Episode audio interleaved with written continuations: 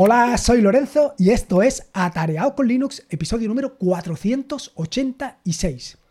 Hoy te vengo a hablar sobre, de nuevo, My Weather Indicator, ya que estoy muy metido con esto y con todas las actualizaciones, vengo a hablarte sobre él, pero de manera casi tangencial.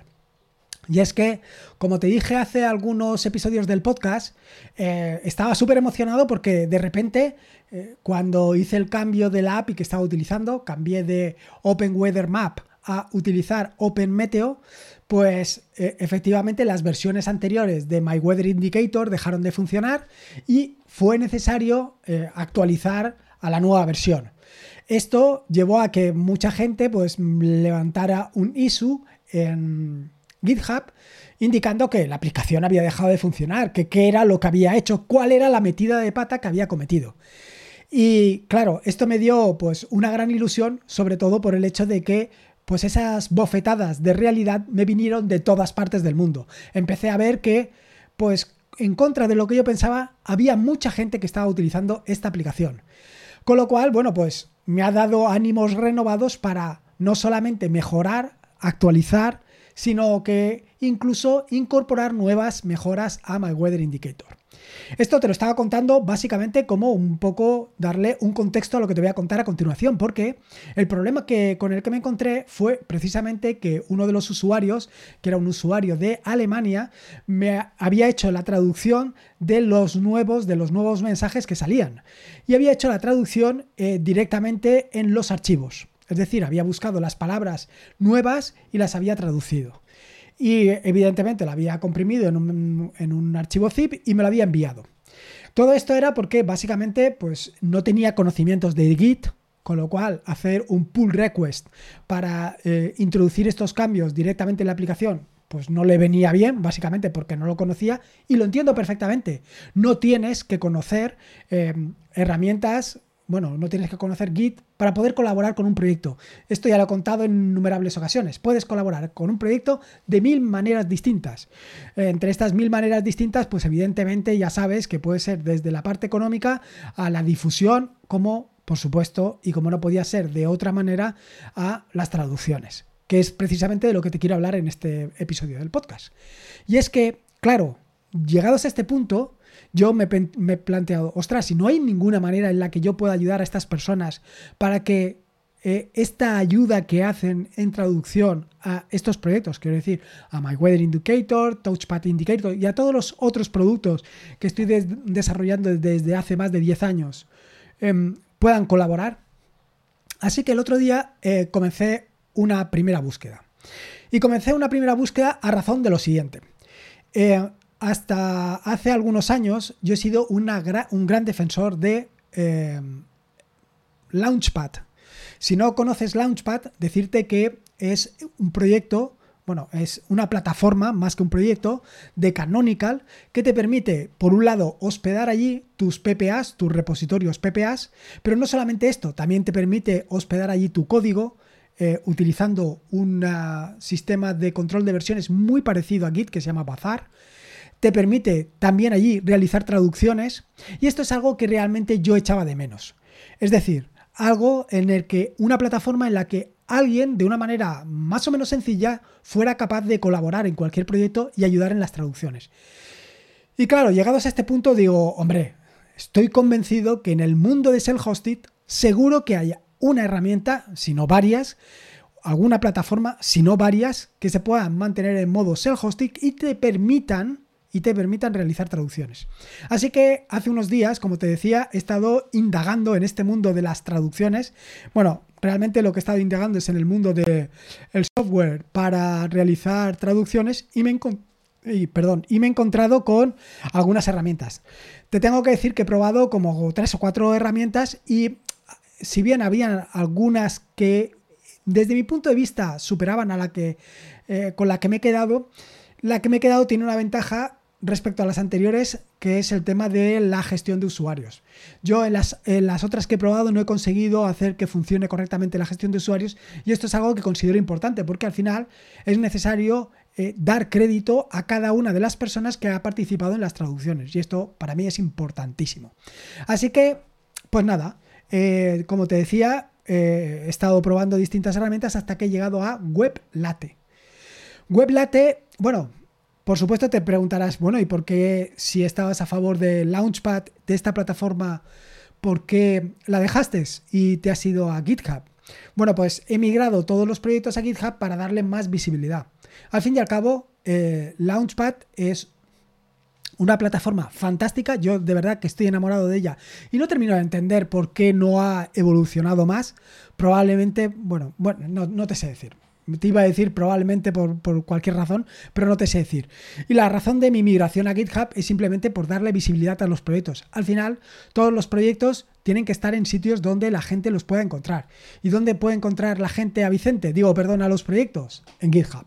Así que por esa razón empecé a trabajar en GitHub, para dar a conocer tanto los proyectos que llevo como pues darme a conocer a mí mismo. Al final es la mejor manera de darle un poquito de difusión a todo esto.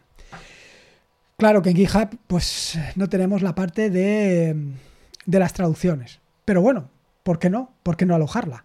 Así que como te digo, después de haber probado las distintas herramientas me he quedado con WebLate. Y me ha gustado mucho. Me ha gustado mucho porque a pesar de que es una herramienta tremendamente pesada, te lo tengo que decir porque es tremendamente pesada, lo cierto es que va muy, muy, pero que muy ligera. Vaya contradicción, ¿no? Quiere decir que es muy pesada, que se nota que es muy lenta, pero que para el tema de las traducciones mm, va bastante bien. Aunque podría ir mucho mejor, porque yo veo que está excesivamente recargada. Yo quitaría la mitad de las cosas, porque al final para traducir lo único que necesitas es opciones para traducir. Es decir, la palabra original y donde un cuadrito donde pongas la palabra resultado. Ya está, no necesitas nada más. Bueno, pues aquí hay gran cantidad de opciones y posibilidades, lo cual al final, pues si no estás metido en el mundo de las traducciones, a mí por lo menos me ha costado un poco comprender el funcionamiento.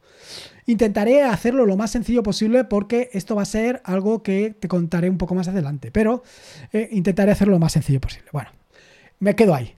Total, que WebLate no se queda ahí, no se queda en la posibilidad de traducir palabras, sino que además se integra con GitHub. Se integra con GitHub de manera que tú puedes hacer un webhook, desde, es decir, que cada vez que haya una modificación en GitHub se entere eh, WebLate. Y cada vez que hagas tú una actualización en WebLate, la puedas enviar a GitHub. Fantástico, ¿no? Quiere decir que tú vas a poder tener ambos repositorios porque WebLate trabaja con repositorios, vas a poder tener ambos repositorios perfectamente sincronizados. De manera que cualquier cambio que se hace en un sitio se hace en otro. Y tú lo único que tienes que hacer es descargar y luego crear el paquete, subirlo. Ya, ya sé lo que me vas a decir. Que sí, que tenías ahí algo pendiente entre mente, en la mente para hacer no sé qué. Sí, Efectivamente, tengo pendiente las GitHub Actions, que lo que me va a permitir es generar directamente el paquete y subirlo al repositorio, al Launchpad. Esto lo tengo ahí pendiente y mientras tanto lo estoy haciendo como te estaba contando anteriormente. ¿Cómo lo estaba haciendo? Pues básicamente tengo hecho un pequeño script con Just y Podman que se encarga de generarme el paquete, subirlo al PPA y luego tengo que entrar yo al PPA y actualizar todas las versiones. Pero esto es lo de menos. ¿Qué inconvenientes tiene WebLate aparte de ser muy pesado? Bueno, pues el inconveniente que tiene WebLate principalmente es que eh, para hacer las actualizaciones en GitHub lo tienes que hacer mediante eh, un token. Y token solamente puedes generar uno. Y es un fallo. Con lo cual, solamente puedo actualizar a GitLab, a GitHub una vez. Es decir, una vez no, quiero decir un solo proyecto. Eh, en este caso estoy actualizando My Weather Indicator y bueno, pues es una opción. ¿Qué es lo que estoy dándole vueltas? Pues lo que llevo dándole vueltas es, como ya te hablé hace algún tiempo de Gitea, pues combinar eh, WebLate con Gitea. De forma que todas las actualizaciones las vaya haciendo con WebLate y Gitea y luego eh, haga la operación al contrario. Es decir, me haga el pull de Gitea y luego haga un push a GitHub. Menudo follón, ¿no? Solamente por tema de las traducciones. Bueno, ya veremos cómo lo, automatizo para que sea lo más fácil. ¿Y por qué todo este follón que te estoy contando de WebLate? Bueno, pues simplemente por el correo que me envió esta persona desde Alemania. A mí me impactó muchísimo, como te puedes imaginar. Así que lo que he decidido ha sido... Em, llevar My Weather Indicator, Touchpad Indicator y el resto de proyectos que tengo entre manos que tienen traducciones, subirlos directamente a WebLate y todo aquel que quiera colaborar en el proyecto simplemente me tiene que dar, me tiene que escribir, pedirme permiso y yo le doy acceso y empieza a traducir. Por eso te estaba hablando anteriormente de intentar poner las cosas lo más fáciles posibles, es decir, me refiero a eh, poner las ayudas lo máximo posible para que sea lo más sencillo realizar las traducciones y que no te pierdas con todas las opciones que te permite eh, WebLate. Así que nada, esto es una solución que he implementado yo, pero que tú también puedes implementar, porque como te puedes imaginar, esto está en self-hosted, con lo cual levantar este proyecto para que lo puedas utilizar tú es cuestión de coser y cantar. Simplemente descargar el repositorio desde self-hosted y actualizar. Así que ahí lo dejo. Y poco más que contarte, espero que te haya gustado este nuevo episodio del podcast, espero que lo hayas disfrutado y recordarte que ya sé que da mucha pereza, ya sé que es muy pesado, pero una valoración en Evox, en Apple Podcast, en Spotify para dar a conocer este proyecto y que más gente pueda utilizar herramientas como la que te acabo de contar, pues sería fantástico. Recordarte que este es un podcast de la red de podcast de sospechosos habituales donde puedes encontrar fantásticos podcasts. Puedes suscribirte a la red de podcast de sospechosos habituales en fitpress.me barra sospechosos habituales. Y por último, y como te digo siempre, recordarte que la vida son dos días y uno ya ha pasado. Así que disfruta como si no hubiera mañana y si puede ser con Linux y en este caso con WebLate, mejor que mejor. Un saludo y nos escuchamos el próximo lunes. Hasta luego.